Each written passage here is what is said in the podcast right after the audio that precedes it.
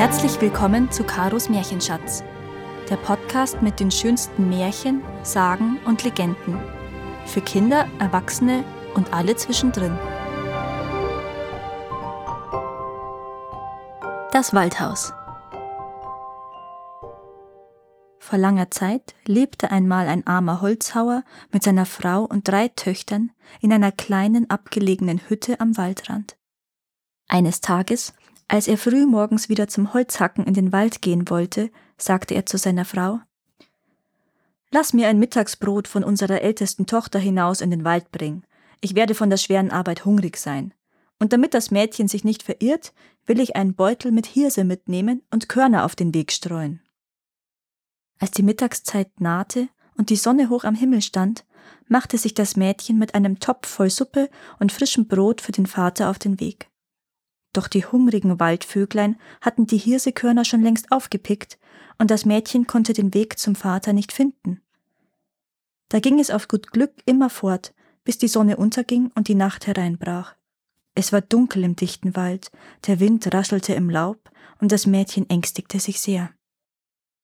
Endlich erblickte es in der Ferne ein Licht, das zwischen den Bäumen blinkte. Oh, wie schön, dort werden wohl Leute wohnen, die mich über Nacht bei sich aufnehmen, dachte das Mädchen und ging auf das Licht zu. Nicht lange, so kam es an ein Haus, dessen Fenster hell erleuchtet waren. Das Mädchen klopfte an, und eine raue Stimme antwortete Herein. Das Mädchen trat ein und sah einen alten Mann mit grauen Haaren und einem langen weißen Bart am Tisch sitzen. Am Ofen aber lagen drei Tiere, ein Hühnchen, ein Hähnchen und eine bunt geschickte Kuh. Das Mädchen erzählte dem Alten, wie es sich verlaufen hatte, und bat um ein Nachtlager. Der Mann sprach Schön Hühnchen, schön Hähnchen, und du, schöne bunte Kuh, was sagst du dazu? Dux, antworteten die Tiere, und das sollte wohl heißen, wir sind zufrieden. Da sagte der Alte, hier ist Hülle und Fülle, geh hinaus an den Herd und koch uns ein Abendessen. Das Mädchen fand in der Küche alles im Überfluss und kochte eine gute Speise. Es trug die volle Schüssel auf den Tisch, setzte sich zu dem grauen Mann, aß und stillte seinen Hunger. Aber an die hungrigen Tiere dachte es nicht. Als es satt war, sprach es Ich bin sehr müde. Wo ist ein Bett, in das ich mich legen und schlafen kann? Da antworteten die Tiere Du hast mit ihm gegessen, Du hast mit ihm getrunken, du hast an uns gar nicht gedacht, nun sieh auch, wo du bleibst die Nacht. Aber der alte Mann sprach Geh die Treppe hinauf, dort wirst du eine Kammer mit zwei Betten finden. Schüttle die Betten auf und decke sie mit weißem Linnen, so will auch ich kommen und mich schlafen legen.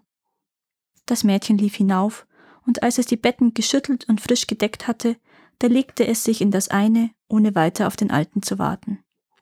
Nach einiger Zeit kam auch der graue Mann, beleuchtete das Mädchen mit seiner Lampe und schüttelte traurig den Kopf. Und als er sah, dass es fest schlief, öffnete er eine Falltüre und ließ es in den Keller sinken. Spät am Abend kam der Holzhauer nach Hause und beklagte sich bei seiner Frau. Warum hast du mir kein Essen geschickt, Frau? Ich musste den ganzen Tag hungern. Das ist nicht meine Schuld, antwortete seine Frau. Ich habe unsere Ältesten mit dem Mittagessen in den Wald geschickt. Das Mädchen muss sich verirrt haben. Morgen wird es schon wieder nach Hause finden. Am nächsten Morgen erwachte der Holzhauer sehr früh und ging zurück in den Wald zu seiner Arbeit. Schickt mir unsere zweite Tochter mit dem Essen hinaus. Ich will Linsen mitnehmen, die sind größer, so kann sie den Weg besser erkennen. Zur Mittagszeit wollte auch die zweite Tochter die Speisen hinaus zum Vater in den Wald tragen, aber auch die Linsen waren verschwunden. Die Waldvögel hatten sie, wie am vorigen Tag, aufgepickt und keine übrig gelassen. Das arme Mädchen irrte im Wald umher, bis es finster wurde. Auch sie sah das Licht durch den Wald schimmern und kam zum Haus des Alten und bat um Speise und Unterkunft für die Nacht. Der Mann mit dem weißen Barte fragte wieder seine Tiere. Schön Hühnchen, schön Hähnchen, und du, schöne bunte Kuh, was sagst du dazu? Die Tiere antworteten wieder. Dux! und alles geschah wie am vorigen Abend.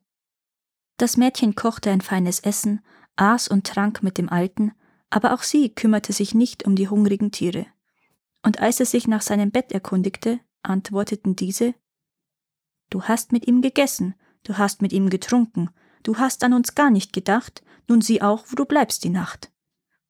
Als das Mädchen oben in der Kammer eingeschlafen war, kam der Alte, betrachtete es traurig und ließ es in den Keller hinab.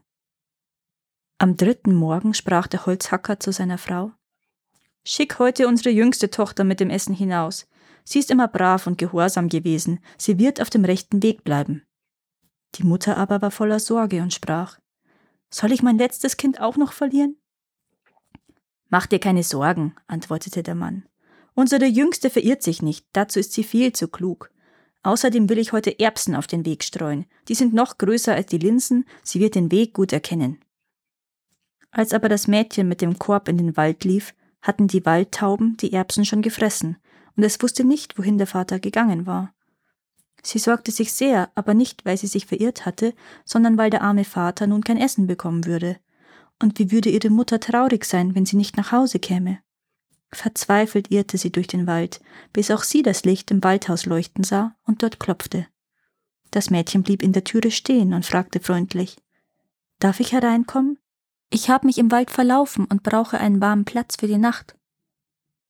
Der alte Mann mit dem weißen Bart fragte wieder seine Tiere.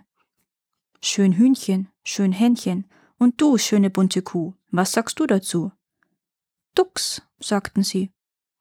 Da trat das Mädchen an den Ofen, wo die Tiere lagen, und streichelte Hühnchen und Hähnchen zart über die glatten Federn und kraulte die bunte Kuh zwischen den Hörnern.